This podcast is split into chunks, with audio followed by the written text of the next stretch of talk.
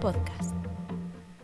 Arrancamos, grada 988. Bienvenidos a un nuevo capítulo en este formato que hemos cambiado de fecha, pero mantenemos como siempre nuestra ilusión por intentar hablar, por intentar analizar y por intentar explicar, si podemos, la actualidad del deporte local, nacional e internacional. Estamos grabando este podcast un jueves, nos acercamos a las 8 de la tarde. Cuando nosotros eh, emitamos este podcast, pues ya se habrá jugado, se estará jugando el partido de Copa del Rey entre el Athletic Club de Bilbao y el Real Madrid. Y también se estará jugando el Real Sociedad Betis. Eso es el cambio de horario y también a veces lo apasionante. Si hay novedades durante el podcast, pues también se las iremos contando. Pero hoy hablaremos, como no, de tenis. La semana pasada terminábamos el podcast haciendo una especie de quiniera. ¿Qué podría hacer Rafa Nadal? En las semifinales del Open de Australia. No solo ganó las semifinales, sino que se impuso en una final que yo creo que es parte de la historia del tenis y del deporte español y mundial. Hablaremos de fútbol. Regresa a la liga mañana con un partido Getafe Levante, pero sobre todo eso tenemos novedades. Y se cerró el mercado de fichajes en la liga. Yo creo que tenemos contenidos para que salga un buen podcast. Comenzamos.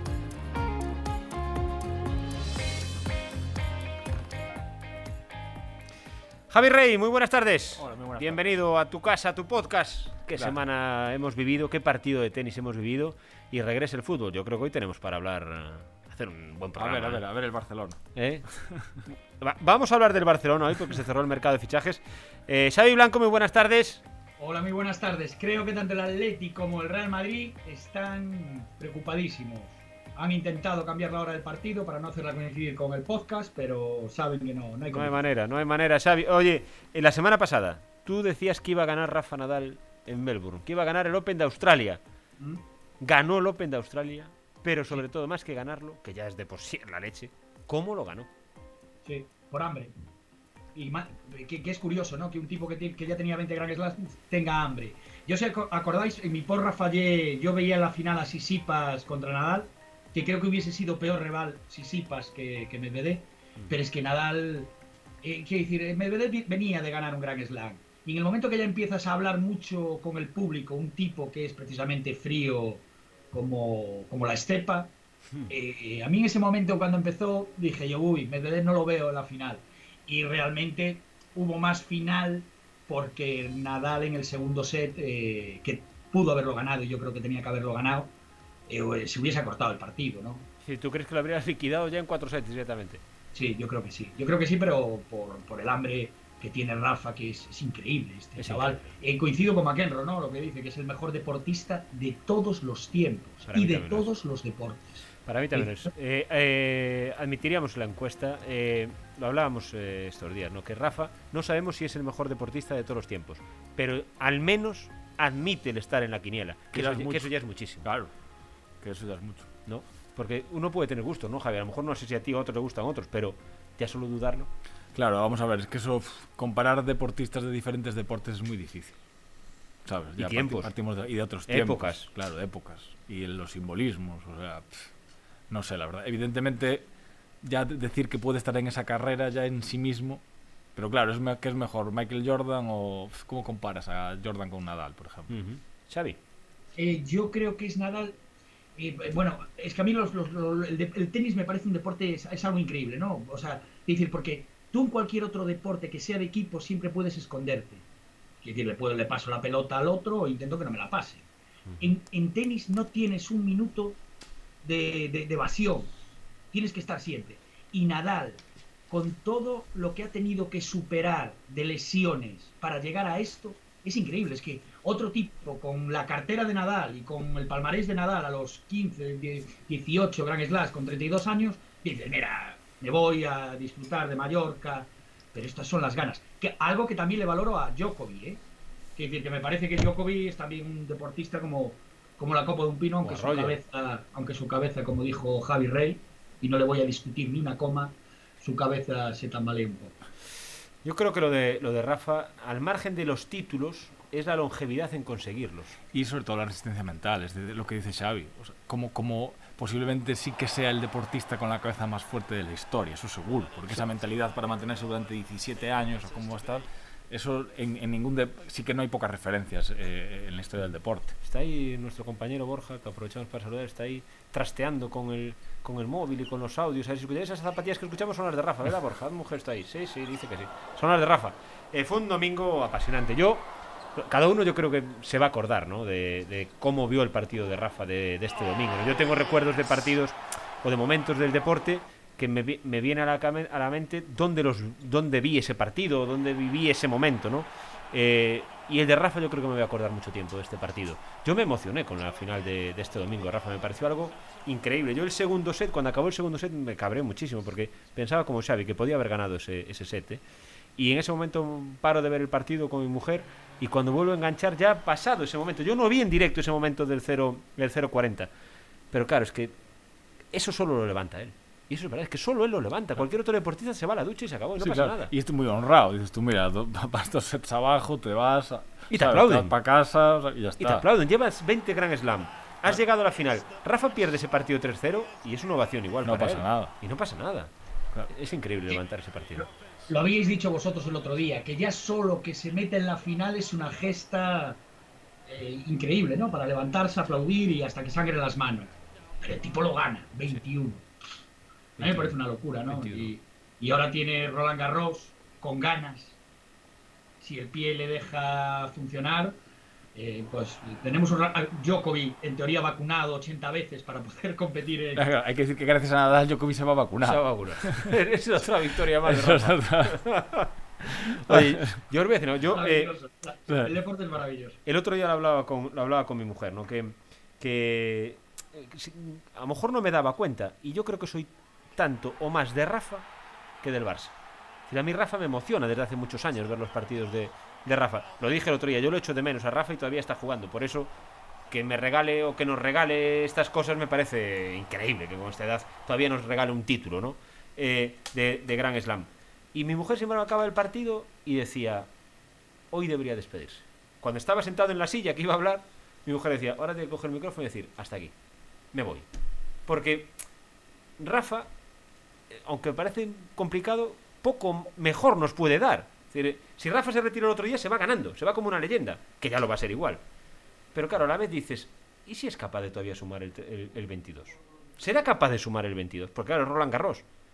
Es que Sí, sí, yo puede. ya no, no confiaba para No, nada en el 21. tranquila- tranquilamente puede ser, claro. Pero tú antes del 20, creía, antes de este, creías realmente que podía ganar en Australia. Yo no tenía ninguna es que a esperanza. priori, si en este Grand Slam hubiese estado Djokovic, el favorito indiscutible era Djokovic, claro. Incluso sin él, Javi. Ah, Yo no tenía ninguna esperanza de que Rafa ganase en Australia antes de empezar. Hombre, venía mal, claro. Ahora mismo ya no se puede decir nada. Claro. Pero lo- el, el tema de cuándo es el momento para retirarse de un deportista, sí que es, es otro melón. O sea, una- un deportista que es una estrella es otro, es otro melón. Y muy difícil, ¿no? Es muy difícil, porque hay mil modelos diferentes. Me estoy acordando ahora de Usain Bolt. Bolt se retiró con 30 años o con 29, o Phelps con 30 años. Que te- hubiese tenido más carrera y seguramente hubiese tal, pero dijeron, mira... Yo creo que Phelps se fue por motivos de. Bueno, hay mucha historia con Michael Phelps, ¿no? De que realmente estaba sufriendo muchísimo. Claro, mentalmente. Bueno, y. Bolt porque ya no le apetecía, ya prefería jugar al fútbol. Que, está- que es muy honrado también. Sí, exacto. Pero exacto. es que hay, hay una cosa en Nadal que él se lo está pasando bien jugando al tenis. Y claro. Dentro de su agonía. lle- Llegó a Australia sin saber que, que podía. Gana el primer torneillo aquel. No, no, lo pierde. Lo... Xavi, Xavi. Lo pierde, lo pierde. Lo pierde. Yo creo que perdió el torneo previo al Open de Australia. Sí, creo que Sí, sí. sí, no lo ganó tampoco. No, el, el que jugó yo creo que gana el que juega allí en, en Melbourne, precisamente. No, yo creo que la que, la que analiza- ganó fue Badosa, me parece. Anali- analiz- yo creo que ganó Gobado, yo creo que él tampoco ganó el previo, no, no, no, creo que no, ahora estoy- tengo que mirarlo. ¿eh? Es que Bueno, yo, yo honestamente, en la pista era un triunfo, vaya. totalmente, totalmente, es que yo, honesta, yo no tenía ninguna, ninguna esperanza de que Rafa, ni lo contemplaba que Rafa pudiese ganar en Australia, ninguna, porque no es que esté Djokovic, Djokovic lógicamente para mí hoy es el mejor tenista del mundo, pero es que hay 5, 6, 7 tenistas de un nivel enorme, mucho más jóvenes que Rafa, que teóricamente deberían haberlo derrotado. De hecho, Rafa ahora mismo es el número 6 del mundo. Claro. Y posiblemente por posición debería ser así, pero bueno, después luego sí que es cierto que no hay ningún tenista en la historia del, tenis que en una final a cinco sets, en, el, en una final de un Grand Slam, pueda gestionar lo que gestiona Nadal. Eso, pues eso al final es un plus, que es como los futbolistas que se crecen en las finales. Hay pocos futbolistas que se crecen en la final. Yo tengo, no tengo duda de que Cristiano Ronaldo o Messi, con 40 años, los pones en una final de Champions en el minuto 90 y te la clava. Y hacen cosas así. Pero bueno, os, os diste- escuchaste la noticia, bueno, noticia no, eh, lo que se analizaba del Big Data, ¿no? Que estaba analizando las probabilidades que tenía Rafa de ganar ese, ese Es que partido. eso va bajando, claro. Pe- Pero es que no le daban prácticamente opción Sí, ninguna. 4%. Eso es. Pero bueno, 4% también fue lo que sacó la Chanel en, en Eurovisión y, Y ganó. y ganó. O sea, que Y ganó. Los porcentajes. había ganado Melbourne, ¿eh? ¿Cómo? A Cressy, lo había ganado. Él, él había hecho un torneo que se había ido en Abu Dhabi primero. Correcto. Y en Melbourne va a Melbourne y lo gana. Se lo gana a Cressy 7-6 6-3. Tras ocho meses de sequía. Sí, y lesionado. Es que, no sé, me parece, me parece- lo de Rafa es increíble. Yo he contado muchas veces anécdotas de él aquí, pero lógicamente sigo muchísimo a Rafa, pero es que, es que no hay nada que decir. Yo el lunes estaba aquí con los compañeros de, de la tele, de Teremiño, y, y decidí ir a hacer una pieza a la calle El Paseo. Y la pregunta que le hacía a la gente es, ¿qué es Rafa Nadal? ¿Qué es Rafa Nadal? Para que la gente, lógicamente, y, y a cada uno le salían, pues un monstruo, o algunos simplemente decían, no, no es un, que también es muy para analizar, ¿no? es un tenista, nada más. Ah, no muy está- bueno, pero es un tenista. Esa está muy bien tirada. Exacto. eh, pero claro, es que ese, ese tópico manido de los medios de comunicación que es, es que se nos acaban los calificativos. Con Rafa es verdad. Sí, claro. es- a ver, con todas las leyendas llega un momento que el lenguaje se acaba. Eso ya lo dijo Guardiola en su momento. Yo el domingo estaba preparando la portada del suplemento, Javi, y, y- y preguntaba a los compañeros, ¿no? Le preguntaba a los compañeros de local también, decía, a ver, venga, un bombardeo aquí de ideas. ¿Cómo le llamamos a Rafa? A ver si aparecía esa palabra que estás buscando que no encuentras. No se me ocurrió llamar a Xavi si no habría tenido otro tipo de, de- de- de portada. Pero claro, es que Rafa es, es que todo lo que le pongas, todo vale.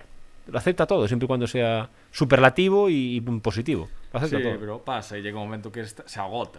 Yo sí que noto el, el género de, de Rafa en el periodismo está muy agotado porque ya está tantas veces escrito que al final es imposible que no se caiga un poco en los clichés.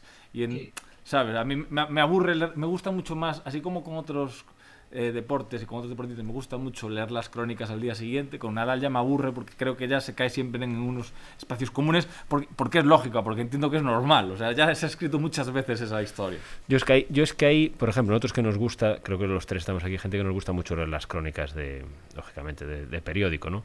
Y en el tenis, igual que en otros deportes, sí tengo cronistas de referencia, que me encanta leerlos y, y da igual, escriben un amistoso y ya es un recital. En el tenis reconozco que no tengo ese cronista de referencia. Es más difícil que en otros deportes. O, o no, lo- o no lo ha aparecido, es decir, no ha aparecido ese... Yo creo que es más difícil que en otros deportes. ¿Mm? Uf, es que yo tengo que confesar que crónicas de tenis igual he leído una o ninguna. Claro, es que... O Y sea, es muy- que lo que es la crónica. eh, luego el reportaje que te viene al lado del tal, sí, pero lo que es la crónica del partido. eh, es, Claro. es un deporte muy complicado. Son muchísimos puntos. Claro, yo, yo leo, a, leo a Ramón Bes escribiendo de un partido de liga eh, Barcelona-Getafe y me merece la pena leer esa crónica. Me paro a leerla, lógicamente. Pero en el tenis no tengo ese... Sí, fueron cambiando, hombre. Pues las cosas. Pero sí que es cierto que es un deporte que es poco agradecido. Es menos agradecido que otros para. Salvo que seas Foster Wallace. Claro, pero sí, porque. Pero, pero Foster Wallace incluso, bueno, a mí me, me enseñó la diferencia entre el liftado y tal, o sea, lo entendí perfectamente, ¿no? Que es decir, que me, me sorprendió la capacidad para transmitir lo que es un golpeo de una bola. Pero Foster Wallace también incidía mucho en la anécdota, en el, Claro. en todo lo que sucedía alrededor del Claro. rito, del ritual, ¿no? Que es decir, los protagonistas están en la cancha, pero todo lo que sucedía en la grada. Es decir, Sería- Foster Wallace que sería en una una crónica contra- de un sería partido una contra- una crónica realmente de un partido, No, es una un tratado sociológico. Y una contracrónica, una opinión. Pero luego es, es muy difícil escaparse. A lo mejor el tenis sí que es cierto que eh, en el tal son unos procedimientos muy reglados. Pum, pum, pum, pum, pum. Pero- Entonces. Pero tú, por ejemplo, Javi, o cualquiera de los dos, no voy a tiraros ahora flores, pero un partido de este vosotros dos lo cogéis, hombre, partido más para lucirse en una crónica que el de este domingo, pocos tiene que haber. Sí, pero da la a mí me da la sensación de que ya estoy diciendo cosas que ya se han dicho muchas veces. Ujú. Claro. Porque ya Nadal, ¿qué vas a contar de Nadal a día de hoy? Y el tema de la agonía, la épica, la superación, el mito, la leyenda, la- ¿sabes? Todo esto ya es pum, pum, pum, pum, pum. ¿Sabes? Hoy a la mañana eh, hablaba con un compañero, con un amigo mío, y, ya fue el último que me faltaba por escuchar. Esta semana no nos habíamos visto, ¿no? Entonces quedamos para tomar café y, y salió el tema de Rafa, lógicamente, y lo comparó con una cucaracha. y dije bueno, es de los pocos que me faltaba por escuchar. Y dijo, porque la cucaracha la pisas y cuando levantas el pie sigue viva. Y dos y tres y cuatro veces. Y decía, bueno, hombre, es un poco, es un poco, Hombre. ¿sabes? Mezquino la comparativa. Sí. Pero Incluso, es buena, ¿eh? incluso repugnante, pero decía, bueno, Se parece un poco a lo que dijo Jimmy Connors, ¿no? Eh, Nadal juega como si estuviese arruinado. es que Es eh, muy buena esa, ¿no? Es decir, siempre juega como si estuviese arruinado. es su última ocasión de... Yo, yo lo que sí tengo claro es que lo- para los tenistas eh, jugar con Rafa tiene que ser una mezcla de... Porque, por ejemplo, jugar con Roger tiene que ser un privilegio, ¿no? Es decir, he jugado con Roger, Federer. Con Rafa tiene que ser a la vez el privilegio y a la vez tiene que ser cansino. Decir, Muy cansino jugar con Rafa. Sí, sí, sí, sí, porque al final es el pasabolas por excelencia. Pero bueno, que, y, y- y que poco a poco y, y que poco a poco sí que es cierto que ha ido ganando. El tenis de Rafa ha evolucionado mucho En agresividad. en agresividad. O sea, nada, hay que reconocer que al principio a mí no me gustaba nada verle jugar, porque era un poco pasabolas. A mí sí. Al, al extremo, pasabolas de, de la agonía y de tal, pero no tenía muchos winners. Ahora poco a poco, y de hecho el partido del otro día, se saca cada tal que eso hace 10 años no lo hacía. No, es que, Que ojo, es lógico, o sea, que es lo bonito que ha ido evolucionando. es que, Ra- es que Rafa le gana, le gana a, a Medvedev sin estar muy bien en el saque. Claro. Sí, Sin estar bien en el saque. Qué cuidado con eso, ¿eh? Porque lo que, es lo que dices tú, Xavi, eh, eh, Rafa el segundo set no lo gana, pues porque no está fino en el saque, no ya se lo levanta. Ahora, yo creo que todos coincidimos, ¿no? Es decir, entre- en- bueno, eh, en los cuatro, Borja es un poco más joven, creo, bueno, y Javi Rey también, aunque, aunque o nació siendo un señor. Sí. Bor- Borja lo veo aquí. Yo nací siendo viejo. Eh, está entre Rafa, Nadal, siendo- entre Rafa Nadal y Ana Mena. No sé cuál de las dos está decidiendo ahora. Sí. Eh, Javi, Javi dice eso, yo nací siendo viejo. Pero Sí. es decir, eh, tenemos una chorra tremenda porque estamos coincidiendo con los mejores deportistas de la historia de cada deporte. Porque es decir, está claro que lo de Messi y Cristiano Ronaldo a la vez es algo increíble, ¿no? Eh, y lo de Rafa Nadal, Federer y Djokovic es, es alucinante, es decir, porque son los tres mejores, Mm. cada uno en su sitio. Federer en la hierba, Djokovic en la pista rápida y Nadal en la tierra. Y de esos tres, Nadal es el que ha conseguido uno más que los demás, pero sobre todo porque su dominio en tierra ha sido más incontestable que el de los demás en sus especialidades. Hombre, yo de todos los que he leído toda esta semana, ¿eh? en toda la prensa internacional, que me ha gustado mucho aparte ver cada uno cómo trataba con los gráficos y las páginas, cómo se hacían, sobre eso, sobre la quiniera de los mejores deportistas de la historia. Y yo quitando a Muhammad Ali, al resto es verdad que tenemos el privilegio, lo que dice Xavi. Yo los he visto a todos. Tú, Javi, a lo mejor un poquito menos, ¿no? A, a Pelé espero que tampoco lo hayas visto. No, a Pelé no. No, pero desde Maradona para adelante, desde el más grande para Es- adelante, los hemos Es que visto yo a. Maradona, eh, a Pelé no lo he visto tanto metido en esas quinielas. Veía a Carl Lewis, veía a Michael Jordan, veía eh, a, a Michael Schumacher, es decir, pero no veía tanto. decir, eh, Muhammad Ali no lo he visto, está claro que no lo he visto. Pero los demás sí. A Carl Lewis tuve el privilegio de poder ver a Carl Lewis. Claro, es lo que dice Xavi. A lo mejor hemos tenido la suerte de poder ver a, a lo mejor, claro, el que está escribiendo hoy, Claro. no sé, mm, su filtro Yo no creo es que de eso- todo justo, yo ¿no? creo que eso siempre. No, no, no. siempre- Estos son datos, eh, o sea, no, no- no son datos opinables, sino son datos objetivos. Quiere decir eh, que es, es una suma. ¿Cuántos Grand Slam tiene? Es decir, nosotros todavía vimos a Lendl y a Connors y a. Sí, claro. A no Pete recuerdo, Sam- a. Galanti, A Pete Sampras. En, en- el- Pete Sampras. en el tenis Me se parecía puede que lo de Sampras iba a ser irrepetible. Irrepetible. A mí Pete Sampras me parecía impresionante. Yo Lo creo- jugar era invencible. Pero yo creo que es difícil comparar épocas. Claro, claro, claro. Sobre todo los deportistas de los años 50, 60, 70. que- que los- si esos tíos Claro, hubiesen tenido. Pero luego hay, hay deportistas que trascienden, ¿no? Que son algo más que deportistas. Por ejemplo, caso de Diego Armando Maradona. Sí. Más que, más que un futbolista, es una religión. Es una manera de entender eh, la pobreza, de sacar la cabeza, de, de- es un peronismo. O sea, Ujú. peronismo a lo Maradona, ¿no? A lo Maradó, Maradó. Hay deportistas tal. Eh, Messi será un grandísimo jugador, pero trasciende menos y No, claro. trascender Messi, menos. Messi es un fenómeno estrictamente deportivo, Sí, deportivo, sí. Lo cual yo hasta un punto lo puedo agradecer. Eh, Hay menos intoxicación. O sea, es un Sí. relato más puro de plan, mira, esto es fútbol. Ya está. Mohamed Ali Mohamed Ali, por ejemplo, es, es un, es un símbolo de muchas cosas. Más todavía. Yo, como Maradona. Claro. Sí, pero yo creo, yo, creo, yo creo que Maradona, desde, desde la comodidad del que, Tiger Woods- del que creía en ello. Tiger Woods también lo fue hasta que se demostró que el pobre. Sí. Bueno, que el pobre no, Sí. pero bueno, que el tío tenía una vida un poco disoluta. Pero- pero yo creo por que- ejemplo, Nadia Comaneci. Uf. Nadia Comaneci es una tía que es un símbolo de. Es decir, no, eso trascendió mucho la gimnasia. O sea, si solo fuese por gimnasia, la gente no se acordaría ya de Nadia Comaneci. El tema es el 10, la percepción, todo el tema de, bueno, pues los temas políticos y todo eso ha ido generando una cierta. Bueno, que es un símbolo al final. Ujú. Pero bueno, yo creo que, por ejemplo, Maradona, eh, es verdad que él creía, lógicamente, aparte lo demostró, ¿no? Siempre fue en esa, en esa línea. Pero desde que nadie le. Desde que él no tenía riesgo por poder pronunciarse de esa manera, lo de Ali tiene mucho más mérito, claro. Es que, es, es que Ali dijo, sé lo que me va a costar. No, hombre, y, vamos a ver, y, y Ali ha sido una figura mucho más coherente a nivel político. Quiero decir, Maradona tiene ese parte de símbolo, pues como el Che Guevara y tal, pero bueno, tiene No, luego pero- una parte oscura Pero me refiero que, Ali no tiene. Pero que, que él cuando era futbolista también lo hacía sin riesgo alguno. Es decir, podía pronunciarse hacia derecha o hacia izquierda. Sin... Ali sí. Muhammad Ali dijo, yo creo en esto y sabía lo que las consecuencias que iban a llevar. sí, hombre, Ojo con podía eso. ¿eh? haber pagado un tiro. No, no. Y, el- no Claro, competir. vaya. No, el no competir, el ser, ser detenido. ¿En qué, mo- ¿En qué tiempos? Ojo que eh, si el racismo a día de hoy en Estados Unidos todavía está en, en duda, bueno, en duda no, en ninguna duda, es un país racista. Eh, en aquellos momentos imaginarse lo que le pasaba a un deportista negro como era él. No, no, es que le podían haber pegado un tiro, como le pagaron un tiro a Malcolm, A Malcolm X, X, totalmente. O a Martin Luther King. Totalmente, totalmente. Bueno, cambiamos de, de deporte, hablamos un poco de fútbol, sí, aunque sea por un día. Hablaremos un, poco, hablaremos un poco de fútbol. Oye, el lunes acababa el mercado de, de fichajes y volvía otra vez a. Después leía también, ¿no? Lo que se ha gastado la Premier League y lo que se ha gastado la Liga, la Liga Española. 55 millones el Barça, creo que 88 toda la Liga. Sí, y eso se lo 80 y gasta. pico millones. Es una premia, se lo gastan en- en- por equipo, ¿no? Eh, bueno, ¿qué os parece el mercado de fichajes? ¿Cómo se ha cerrado? Bueno, contra- para el Barcelona, puedo hablar primero para el Barcelona, que es lo que me preocupa. el- eh, contradictorio, pero bueno, es lo que hay. Entiendo que esta, esta semana también ha salido a la vez el tema de las, bueno, todos los tejemanejes económicos que muchos se sospechaban de Bartomeu.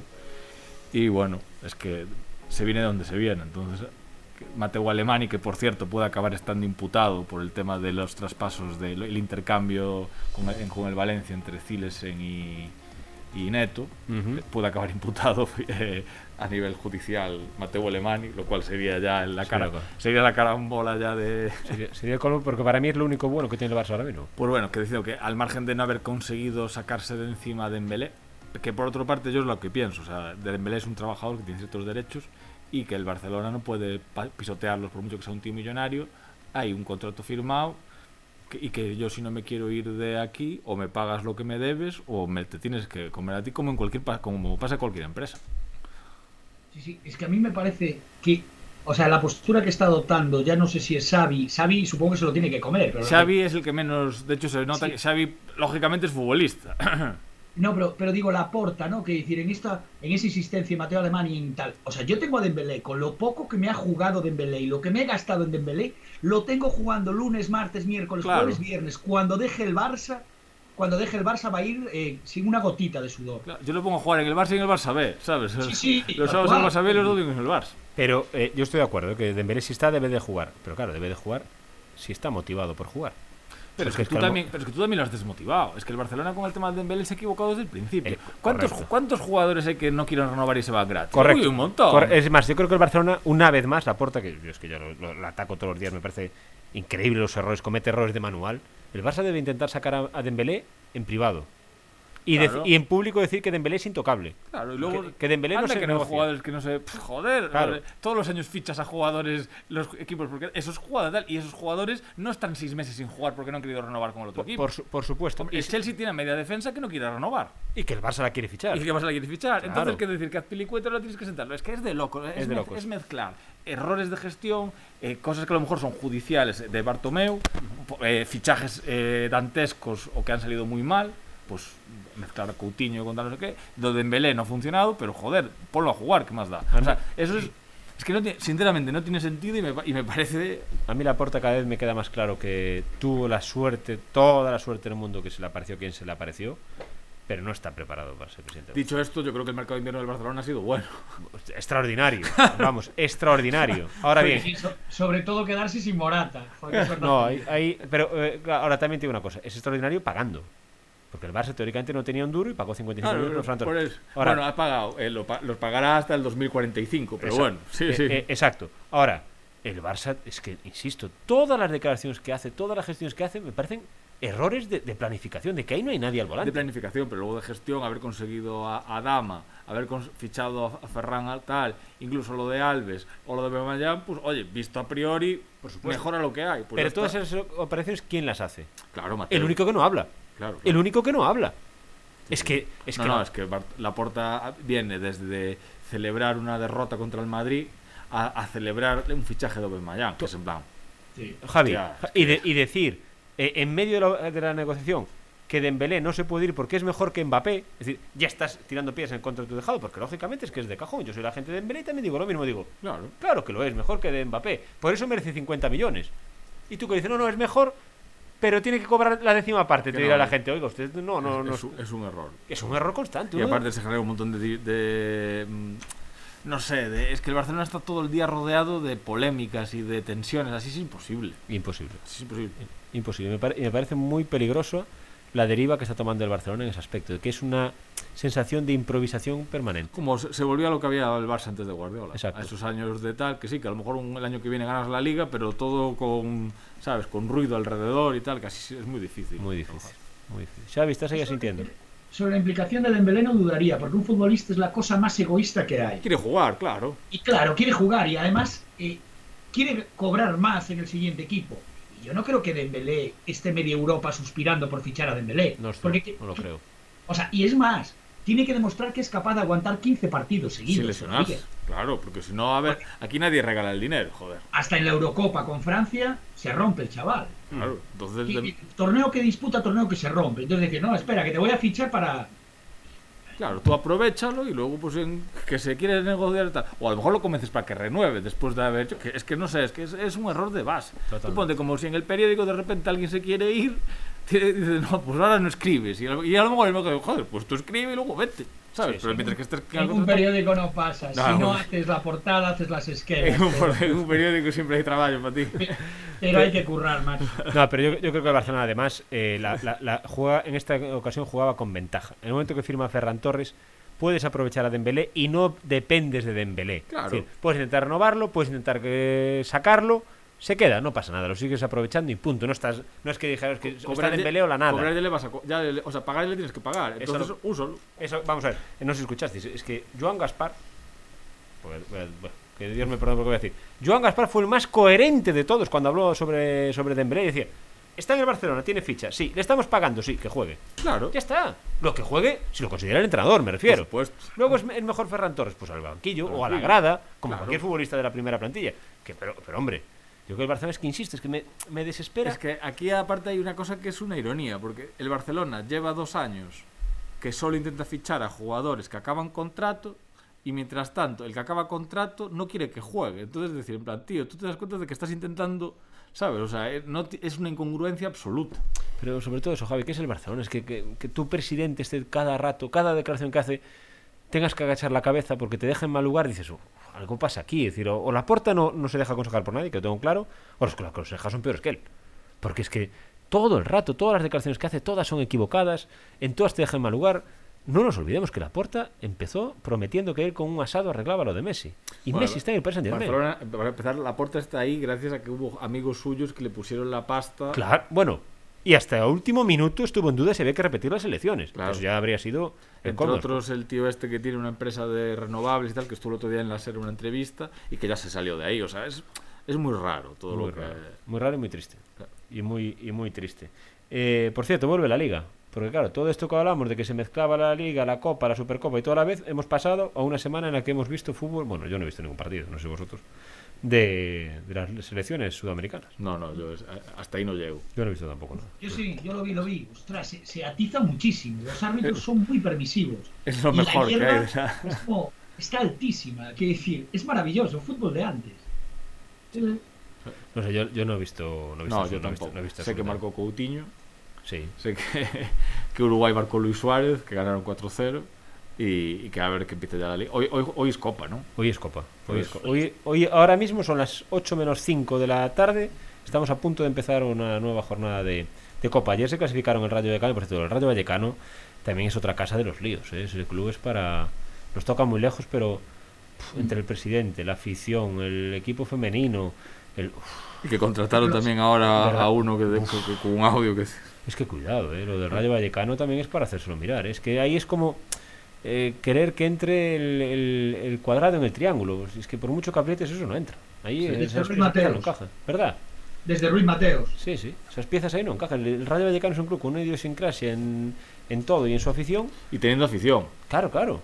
que es que eso, intentan a rosca y a rosca no va a entrar nunca eso. ¿eh? Pero bueno, hay que decirlo que estando así, están en semifinales de la Copa del Rey y creo que en Liga deben estar quintos o sextos. Sí, sí, en Liga están. A ver si se meten en Champions.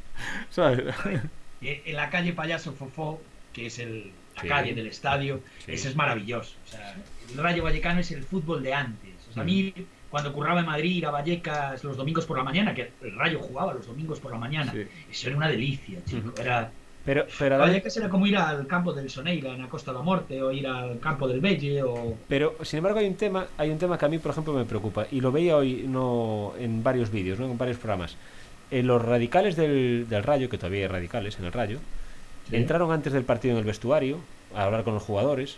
Los jugadores al acabar el partido eh, salieron a hablar con los radicales. Eh, a mí ese tipo de cosas me preocupa. Eso me hace pensar en el fútbol, eso, sudamericano, en Argentina. Eh, tú lógicamente, eh, todo cualquier futbolista, cualquier directivo va a mandar el o entrenador va a mandarle el guiño a la grada, solo faltaría. Juegas para que te aplaudan y a nadie le gusta que le piten. Pero que unos radicales entren en el vestuario antes de un partido me suena a cosas eh, raras y de otra época. Y lo único que yo le aplaudo a Florentino, que sabéis lo que pienso de él, y a Laporta fue precisamente que sacaron del fútbol a los radicales. Sí, sí. Yo lo del en Rayo esa- me parece- En esa extraña amistad que sigue manteniendo. Que eso también da para un documental de Netflix en algún momento, como la amistad de Ulrich y, y Armstrong. Porque Laporta y Florentino al final pasan los años y siguen estando juntos en casi todas las. Sí, sí. Pero lo de los radicales, cuidado, ¿eh? y son cosas que tienen que sacarse definitivamente del fútbol, en todas las aficiones, ¿eh? Yo creo que eso ya... No sé, yo- lo del luego tuvieron, tuvieron decisiones acertadas, como impedir el fichaje de Zozulia. por- De Zozulia. Claro, no, no, si, el- si el- si el Rayo tiene su, su idiosincrasia, y aparte es que no puedes ir en contra de ella, pero no pueden meterse en el vestuario de un equipo. No dejan de ser radicales. Y vosotros, por ejemplo, defendéis un equipo en el que yo sabéis lo que opino de los radicales. También en el Deportivo La Coruña, o en el Celta, o en el Sevilla, o en el Betis. Y ese populismo de quedar bien con los radicales a mí no me gusta. No me gusta. Que a mí los radicales no me gustan. No me gusta. Tu- tuvimos al Endoiro y Claro. va, va- vuelve el Sí, Endoiro. precisa- precisamente el Endoiro- Por la región. Claro. Y, no, y lo sabe. No hay que ser hipócrita. Y lo sabe, no me gustan. Es que no me ya. gustan. Y querer quedar bien con los radicales, hay que pagar un peaje. Que hombre, pero también le estamos llamando radicales. O sea, es cierto que hay cuatro, tres o cuatro y tal. Pero yo con los Riazor Blues animar al Depor iba mi hija, con 14 años. Y yo te- no la consideraba radical.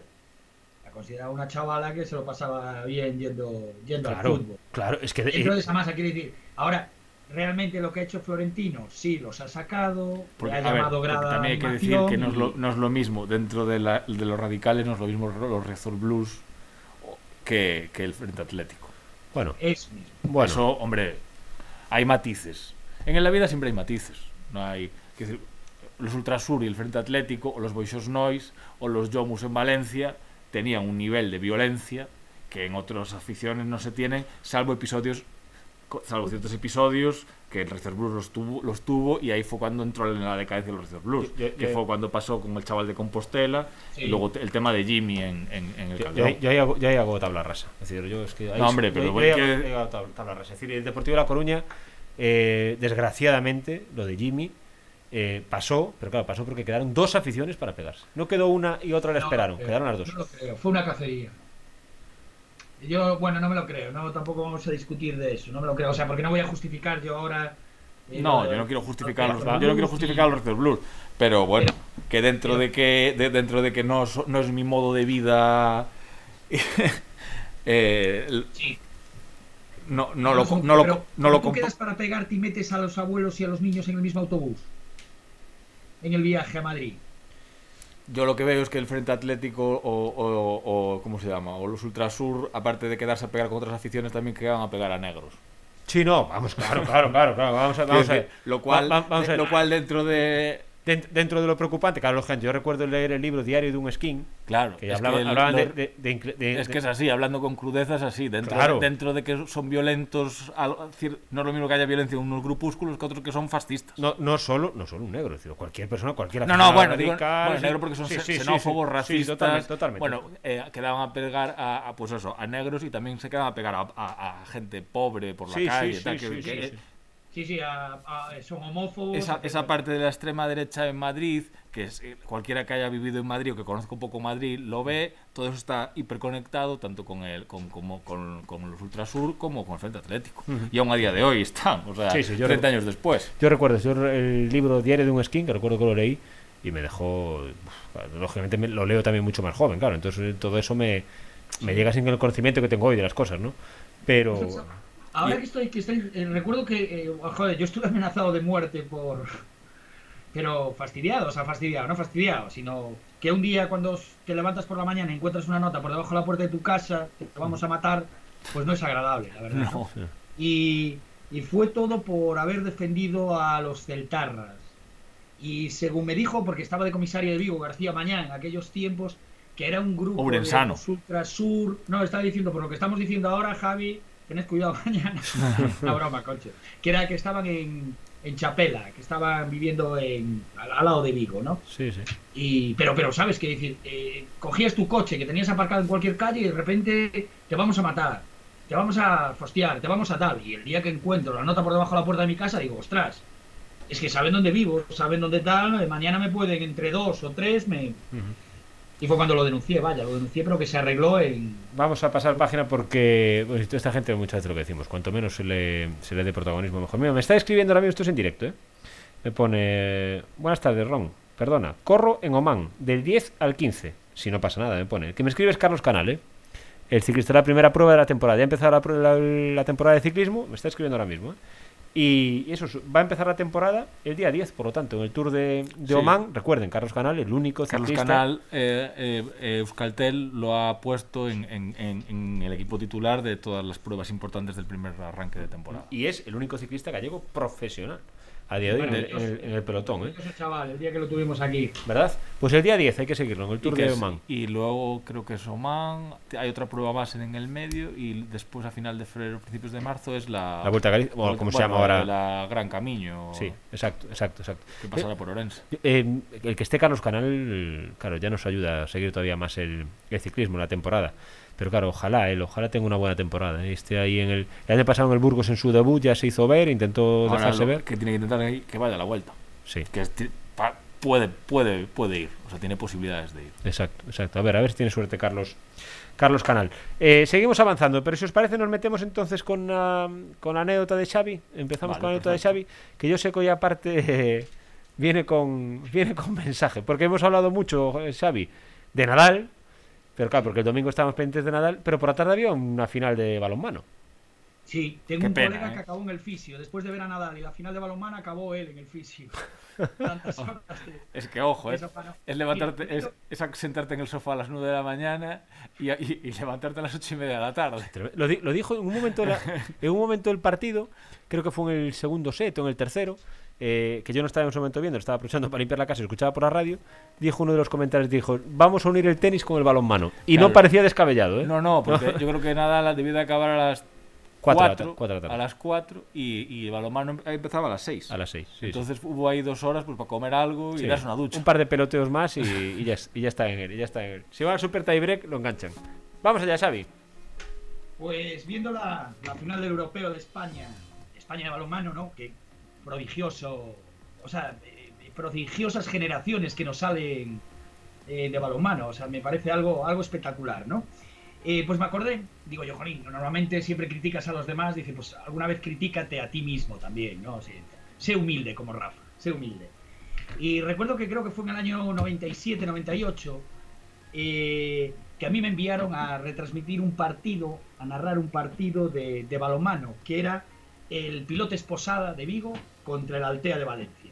Eh, yo en teoría, además, a continuación, en el polígono, en el pabellón de las Travesas de Vigo, luego hacía la crónica del Celta español, que recuerdo que había ganado el Celta, no sé si 1-2-0, había marcado Juan Sánchez. Entonces yo les decía, decía la, la redacción, decía, pero yo como que yo no puedo narrar un partido de balonmano, que no tengo ni puñetera idea de balonmano. Decía, no, no te preocupes, Raúl Varela está no Gatañal, a pista laranxa do balonmán español, y él lleva todo el peso de la narración, y tú lo único, pues entrarás de vez en cuando para decir, eh, piloto esposada 3, eh, Altea 2. Eh, bueno, vale, o sea, es el rollo de hacer el favor y tal igual. Montan el equipo, llega allí el técnico, monta el equipo, y me dejas solo allí en el pabellón, contar. Y entra Raúl Varela diciendo, no pabellón das travesas, Xavi Blanco, tenemos alineación.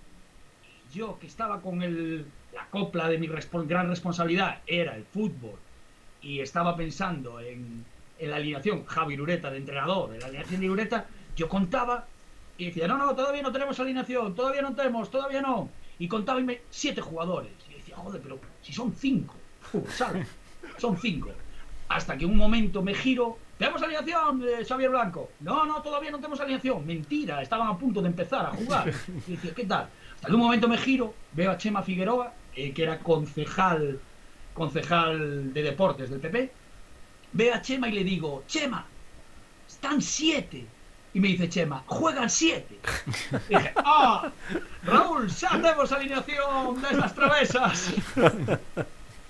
Quiero decir, ¿cómo puede mandar a un tipo a hacer un partido de balonmano cuando lo que ha visto de balonmano fue una vez a Cecilia Alonso? El Atlético Madrid, contenía el Atlético Madrid de balonmano. Y nada, luego después me fui a hacer la crónica del, del D porque creo que salió un poco mejor, ¿no? Y con 11. Y con 11, con 11, ahí no dudaba, ahí no y con dudaba. 11, ahí. y con 11, claro que sí. Javi, ¿alguna anécdota tú algún deporte que no controlases mucho? Hombre, yo humildemente he dado soporte desde la redacción a, a- a diferentes deportes de los que poca idea o, o nula idea. Entre ellos el rally de Orense. que por supuesto siempre lo lleva de forma magistral Andrés Cachalvite, pero yo recuerdo dos años, dos o tres años, eh, estando en la web, cuando estaba yo en la web, que claro, que teníamos que hacer la retransmisión, o sea, Andrés nos iba pasando, eh, o me iba pasando en, es- en ese momento la, la información de cómo iban los tramos, y claro, yo tenía que ir, pues eso, fuchicando, poniendo los, los tal, y yo decía, es que es esto, no tengo ni puta idea de nada de todo esto. O sea, y bueno, Ah, al final es, a lo que, me es, es un aprendizaje bonito, Hombre, porque claro. al final va saliendo de todo, ¿eh? Mejor a o mí me peor. tocó ver un rally de Ourense, nunca me tocó la, la faena de Javi, me- solo, o sea, me tocó verlo. Estaba en Ourense, había unas elecciones o algo, con el rally y aluciné. Dije, Ourense es licor, café y gasolina. Es increíble la pasión que hay por el, por el deporte, por el motor, vaya. Seguro, seguro. Y yo recuerdo a Javi Rey, Xavi, que eso no lo sabes tú.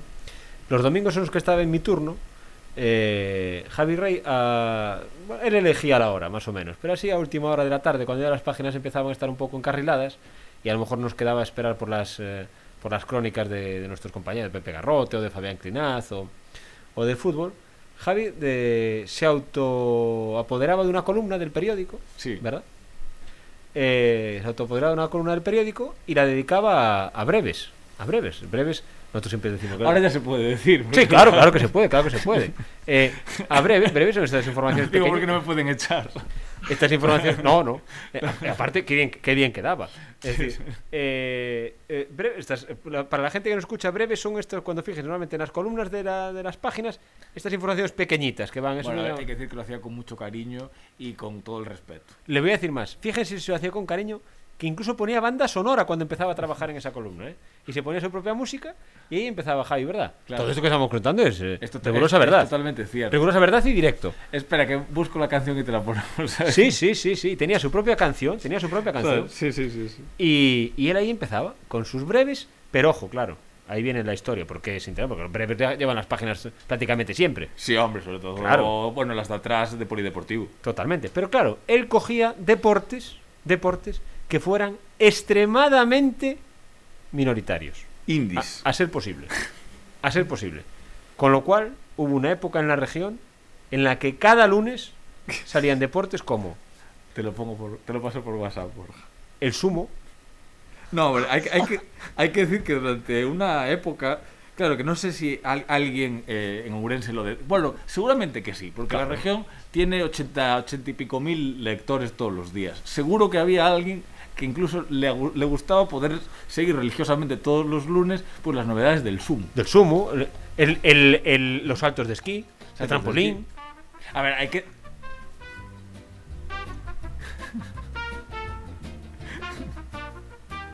A ver, hay que decir que era cuando no había nada. Me refiero, no era, no era, no, no era por eh, estrop- al revés, o sea, era para cubrir el polideportivo. Vamos a matizar. Nunca quedó un deporte excluido del periódico para que entrase el sumo. Claro, claro. No, no, no, no, O eso sea, no. Era simplemente No, cuando no. yo decías que quedaba una columna que no sabías ya qué meter. Porque ya ese día, porque iban 18 páginas, 20 páginas, ya no había nada más que meter. Que a veces pasa, sobre todo en Navidad, días festivos, dices, bueno, pues hay que buscar. Pues, pues buscabas eso. Cosas así un poco. Bueno, por abrir. Maravilloso, maravilloso. Oye, eh, yo ayer por la noche estuve viendo Canadá-Inglaterra de curling, ¿eh? Ajá. ¿Ves? El curling. El curling sería un deporte muy bonito del random- de los random breaks. Seguro, seguro. No me gusta nada. No me Cosas gusta que, nada, cosas que pudiesen emitir en Eurosport 2. O tres. O sea, las, las cosas de Eurosport 2 o 3, eso es el, el- el- Pero que a la gente le gusta. Ojo, Sí, sí, eh, claro, O sea, claro. que estamos hablando de que eso. Pero ojo, que estaba jugando Brasil-Paraguay. De y curling. Dejé de ver el Brasil-Paraguay por. Ah. Ah, ah, Eh, hostia. eh, el que estaba pensando en Brasil Paraguay de curling y dije, Brasil-Paraguay. "Ese- ese lo quiero ver yo. Brasil para. Uy, iba a decir una burrada. no, no voy a decir. No, el Brasil Paraguay de curling sería algo. Habría... Eso sí que habría que verlo. Eso habría que Eso verlo. habría que verlo. Que por cierto, la historia esa de- del, del Boxley, el Boxley es Sí. eh, de Jamaica, también- de Jamaica. También habría, también habría material ahí para. Ves que esa fue, esa fue real y luego por encima se ha creado y Jamaica es una potencia del, del Bosley. Lo Que- cual, lo cual también indica que no debe de ser muy difícil ser una potencia de bobs. Del Bosley, exactamente, correcto. Había, no sé qué deporte era. Es que ahora hablo muy de memoria. Pero un equipo español, yo no sé si fue de. Sí, en, hubo a uno de, en uno de estos. En unos deportes de invierno de repente. Cosas que salen por generación espontánea. Sí, Y que aparte ellos decían, no, no, es que fue lo que encontramos más sencillo para llegar a la élite. Claro. Rápidamente. Sí, eso fue en unos deportes, en unos juegos, hasta no sé si no serían los de Juanito Muleg. Puede ser. Que de repente unos catalanes o algo así salieron en uno de estos que se tiraban de trineo y que eran buenísimos los Y que eran tíos. buenos. Bueno, que al menos Bueno, estaban, en estaban en Olimpiada. Que estaban ahí y dices tú, a ver, esto es imposible, ¿sabes? Sí, Pero sí. bueno. Juanito Müller que lleva muchos años siendo alemán. sí. Sí, nunca volvió a ser español. Nunca. Ahora, si traéis la nieve, bueno, la nieve podemos ir a Manzaneda y traemos el aparatito y hacemos la rampa. Yo controlo a cuatro o cinco tíos que están muy locos. para Que se mete, no, seguro, seguro. Hombre, sí, sí, va, eso seguro. Eso seguro. Pero, pero ¿para qué? ¿Para Snow? No, para el Bosley, para el Ah, Bosley. para Bosley. Ah, Sí, bueno. sí, sí, Hombre, sí. sí. Sí, Te hombre. tienes que pasar muy bien. Pues mira, os voy a decir una cosa. Cuando yo eh, hace muchos años iba a una cafetería mucho que se llamaba el Alcázar. Iba mucho al Alcázar a tomar siempre café y. Bueno, estaba mucho tiempo en el Alcázar. Y un día estaba llegando con un señor. pues, Cuando estás mucho tiempo en una cafetería, pues haces eh, amistad con mucha gente. Y, y me dice que él. pues, lógicamente sabía que yo trabajaba en deportes en la región. Que él tenía un Ferrari. Y yo lo pensé. Dije, bueno, sí, sí. Y le empecé a hacer caso a la conversación. Bueno, un Ferrari, bien, bien, bien, tal. Perfecto. Me dice, no, pero es un Ferrari para, mm, para competiciones de. ¿Cómo se dice? De carrilanas. Y dije, bueno. Que hubo un momento que hubo mucha tradición en Galicia. Se ha ido perdiendo un poco. Ahí voy. Pero las carrilanas. Es que esto que te estoy contando yo hace, hace 20 años. Es decir, eh, y de las carrilanas. Yo me pregunté, dije, bueno, pues explíqueme un poco cómo Sí, va sí, esto de sí. las carrilanas, ¿no? Que yo sabía más pero. Y con ves- pasta, ¿eh? Esa- a eso es lo que te voy a, lo que te voy a contar.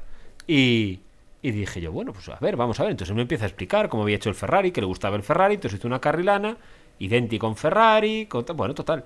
Y que él participaba en competiciones de carrilanas. Ah, caramba. Pues que él le pagaba a un piloto para que pilotase el Ferrari en los descensos de carrilanas. Y me llevó a su garaje, vi el Ferrari de carrilanas, cómo frenaba, cómo se... Ojo, ¿eh? Ojo que la gente tiene... ¿Sabes? Entonces, ese deporte probablemente estarían diciendo, y yo no hubo un solo lunes que saliese en la columna de Javi Rey. ¿Eh? Bueno, pero las carrileras de Esteiro igual alguna vez sí las metió, ¿eh?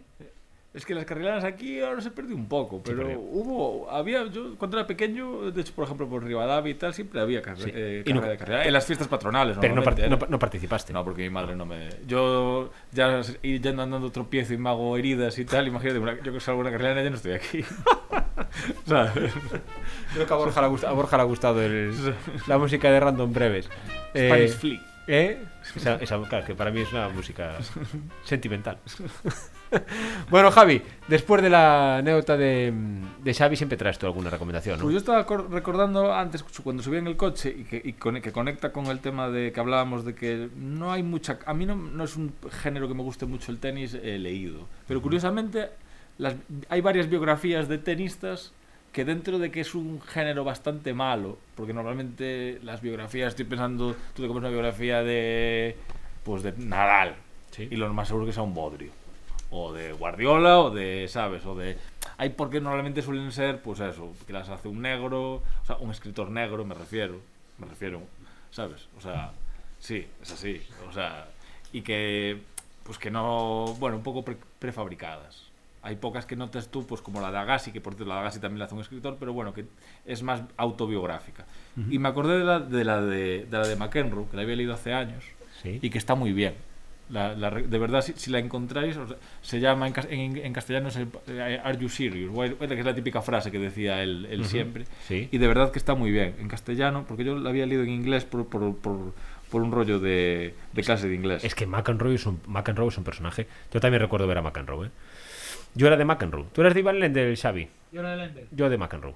Eh, recuerdo, el checo. y no sé por qué, claro, era en la infancia, ¿no? De cuando... ¿Te acuerdas que se dejaba las, las, Sí, sí. las cejas? Y yo recuerdo siempre... ¿Tú, tú Xavi, te acuerdas? Javi, no, claro. Del No. tor- el torneo de la raqueta de oro y diamantes. Sí. Ahora Javi está diciendo de qué narices están hablando estos dos tipos, ¿verdad? La carrera, ¿cómo? La, la- El torneo de la raqueta de oro y diamantes. ¿Ves? Javi, ahora piensa que nos lo estamos inventando, Xavi. Sí, ostras, pero hace muchos años de eso. ¿eh? ¿Ve? ¿Verdad? Hace muchos años de eso. Hombre, claro, Javi no existía. No. ¿eh? Y ya tiene No, no, canas. claro, es que estamos acordando, jolín, claro, es que yo me acuerdo de partidos que a mí me gustaba muchísimo Navratilova. Yo, por ejemplo, Ujú, nunca fui de Chris Evert ni de tal, la mía era Navratilova la que me... A mí Sí, se- sí, pero claro, ¿en qué años jugaba Navratilova? Claro, estamos Pues hablando 80, de la década 80, de principios 80, de los 80, 80 finales y de los tantos. 80 y algo, claro, sí, 80 y algo. Sí, sí, 80 y algo. Y, que fue una tenista longeva también, Sí, ¿no? sí. Pero en, en cambio, después de lo que vino a partir de Navratilova, el tenis, después de Steffi, el tenis femenino como que me desconecté hasta que he vuelto. O sea, me parece que ahora está de nuevo una nueva hornada de, de unas chavalas que juegan muy bien al tenis. Pues aquí estoy Que no digo que antes no jugasen bien, ¿eh? sino que yo me había desconectado. Pues mira, eh, el trofeo de oro y diamantes, por ejemplo, en el 85 jugaron la final. Estoy leyendo, ¿eh? No, no, no es que mi memoria sea como la de Javi. Eh, Lendl y McEnroe. Y el trofeo, que había que creo que había que ganar varias veces para llevárselo, es una raqueta valorada en 160 millones de pesetas. Varía aquella. como el aquella- Teresa Herrera. aquella, aquella raqueta. Sí, la raqueta de oro y diamantes. Lo recuerda, aquel, lo recuerda aquel, aquel, aquel trofeo. McEnroe, pues me parece una buena recomendación. McEnroe es un personaje en sí, ¿eh?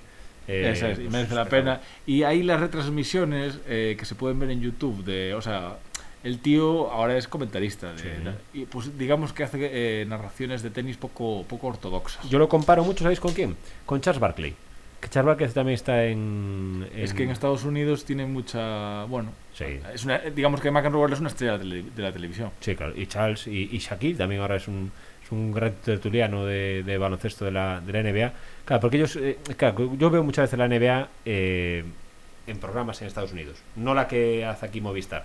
Pues no- yo veo siempre los Celtics, entonces busco cómo ver los Celtics. Y te das cuenta de los programas que tienen, los sets de televisión que tienen, cómo hacen los programas de televisión, cómo hacen las infografías. Es otro, No, no, van otro años, mundo. van años por delante. Es otro mundo, es otro mundo. Es decir, ya te das cuenta que, que aquí intentamos ser, pero claro, lo que ellos han sido hace 5 o 6 años ya. Aquí, de hecho, en la televisión española te das cuenta que muchas veces son imi- imitaciones de lo que hacen ellos allí ya Sí, hace muchísimo tiempo. Incluso los comentaristas eh, que, que han sido que han sido deportistas son mejores, no sé por qué, pero si es Sí, porque no ya tienen hay- dominado el medio, hay- hay- porque bueno, están acostumbrados a que las cámaras entren hasta el vestuario. Sí. Quiero decir, es otra cultura, no es la cultura del espectáculo deporte desde que desde que son, son élite. Sí, de hecho ellos también, ojo, también tienen sus cosas. Yo ahora, por ejemplo, veo una vez, muy pocas veces, no es un deporte que me guste mucho, ¿eh? lo sigo, la NFL. Y, por ejemplo, los domingos de la NFL, te das cuenta el anuncio que utiliza la televisión norteamericana para potenciar los partidos de los domingos de la NFL. En España le sacudirían, es decir, con un contenido altamente machista, es decir, lo, de la NFL, es decir, cuidado, ¿eh? Sí, pero no sé. Bueno, a ver, supongo que el tema del idioma. Al final hay muchos más deportistas o muchos más futbolistas que hablen inglés que, que- o, jugadores de baloncesto, ¿no? Para, porque sí que es cierto que hay poco eh, ex deportista español que vaya muy bien en televisión. A mí me gusta, por ejemplo, Álvaro Benito me gusta mucho. Álvaro Benito. Me gusta mucho. Pero claro, mira tú Álvaro Benito. Álvaro Benito realmente casi, casi, casi no podemos decir que sea futbolista. Sí. Claro, Se estamos hablando de un cantante. Se retiró, claro. Álvaro Benito realmente es más cantante que futbolista. Michael Robinson era un, Michael Robinson. un espectáculo. Michael Robinson era un auténtico espectáculo. Es, pero es de lo poco. Y, y- y no fue élite, élite, élite. O sea, fue un jugador, un jugador de fútbol muy bueno. Muy bueno, sí. Pero no estamos hablando de. eh, no es la transposición de McEnroe o de, No. o de, o de Shaquille O'Neal. Dice la leyenda urbana, no sé si será cierto, ¿eh? de que Canal Plus, lo que ahora es Movistar, le pagaba cada año a Michael Robinson Sí, eso es lo que se dice siempre. Que leyenda le, urbana. le decían que no, que no perdiese el, el, el acento inglés. el acento inglés. Que no, aprend- que no hablase perfectamente el castellano porque lógicamente su toque era el... era- uf, a mí Michael Robinson llenaba un... Es que él solo llenaba un programa. era, Claro, pero, era pero falta solo. un poco de eso. No Sí, sé. no hay... Hombre, ahora, ahora está... No hay grandes no, también es cierto que no hay grandes exjugadores carismáticos, porque a ver, Casillas, por Casillas, o el propio Iniesta, o sea, tú imagínate un partido narrado por Iniesta, es mejor tenerlo en, en- en silen- en silencio bajado, con todos los. O, o, o por Messi, ¿sabes?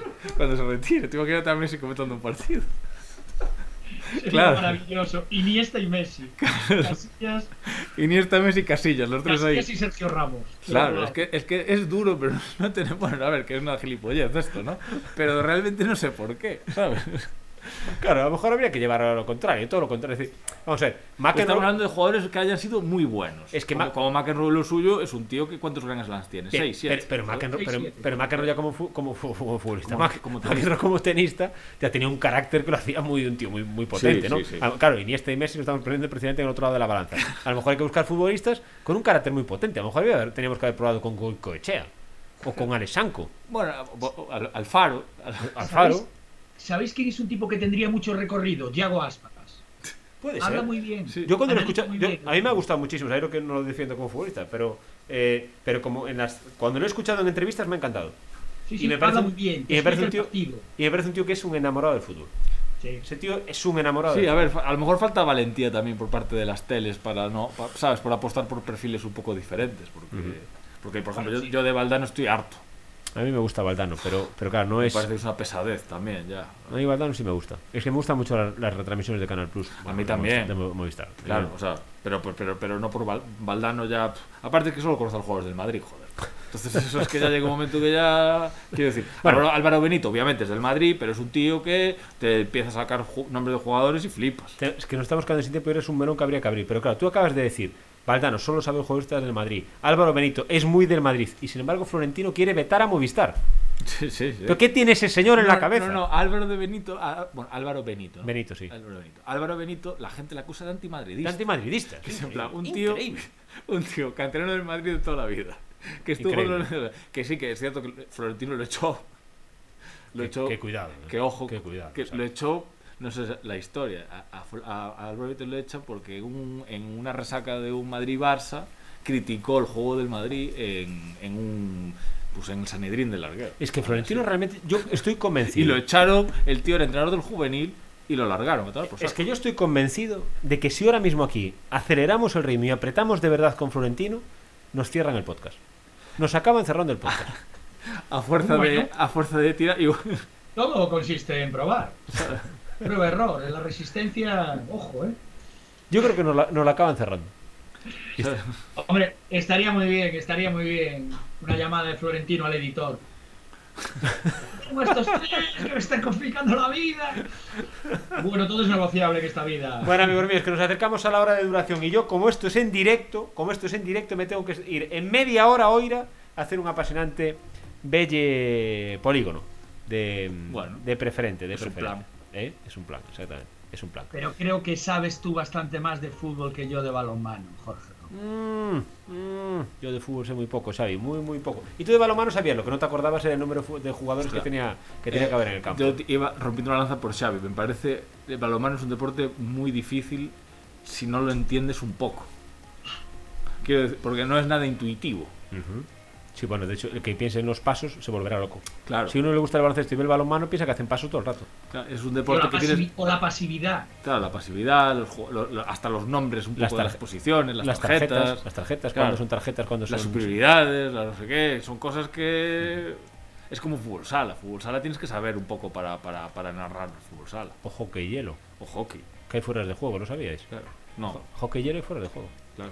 Oye, por cierto, el fútbol sala me parece que, viendo, viendo también el torneo, me, me parece que, que ha, ha retrocedido la calidad del fútbol sala Hombre, mundial. Hombre, claro. todos los, los Hombre, tal. Me parece que es un deporte que, que ha retrocedido su calidad. yo hablo siempre de- desde esa perspectiva. El, el deporte en España ha quedado el fútbol en- a un nivel, puedes poner listón a la altura que te dé la gana, el baloncesto a años luz del fútbol y el resto del deporte a años luz del baloncesto, a la misma distancia.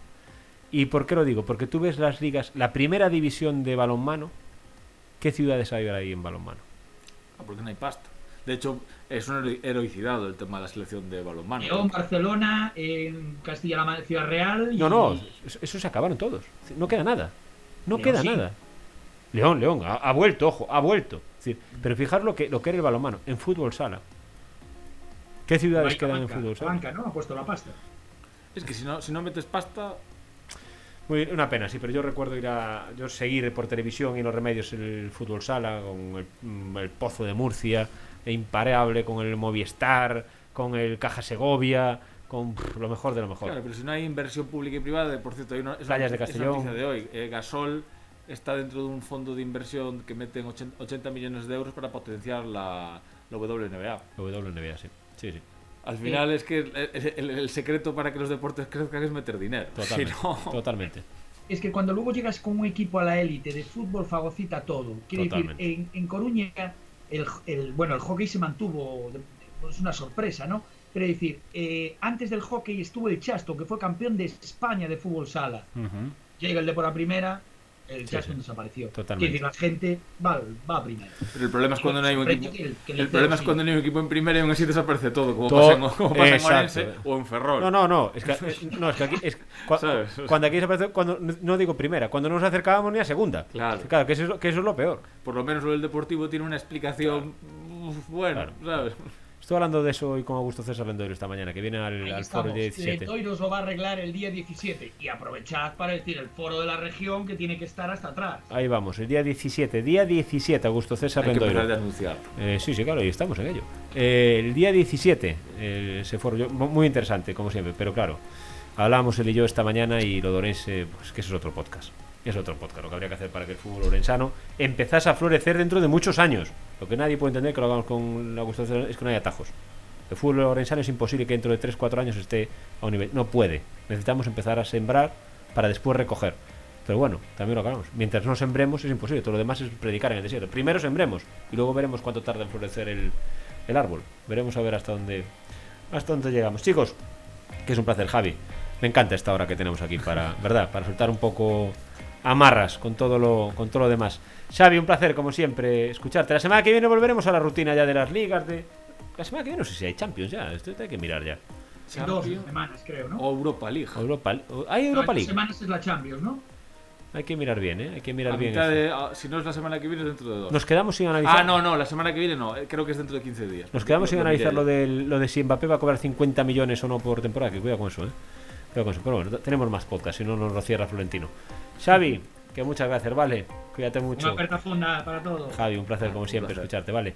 Y sobre todo a todos ustedes, gracias como siempre por seguirnos en este podcast que hemos cambiado el horario. Lo cerramos a las 8 y media tarde, estamos hablando de actualidad deportiva cuando precisamente ahora empiezan unas eliminatorias de Copa del Rey, pero nosotros estaremos aquí la semana que viene para contarles todo lo que genera el deporte nacional, internacional y por supuesto también el, el local. Que pasen un muy buen fin de semana, aprovechen si pueden para hacer deporte y sobre todo sean felices. Adiós.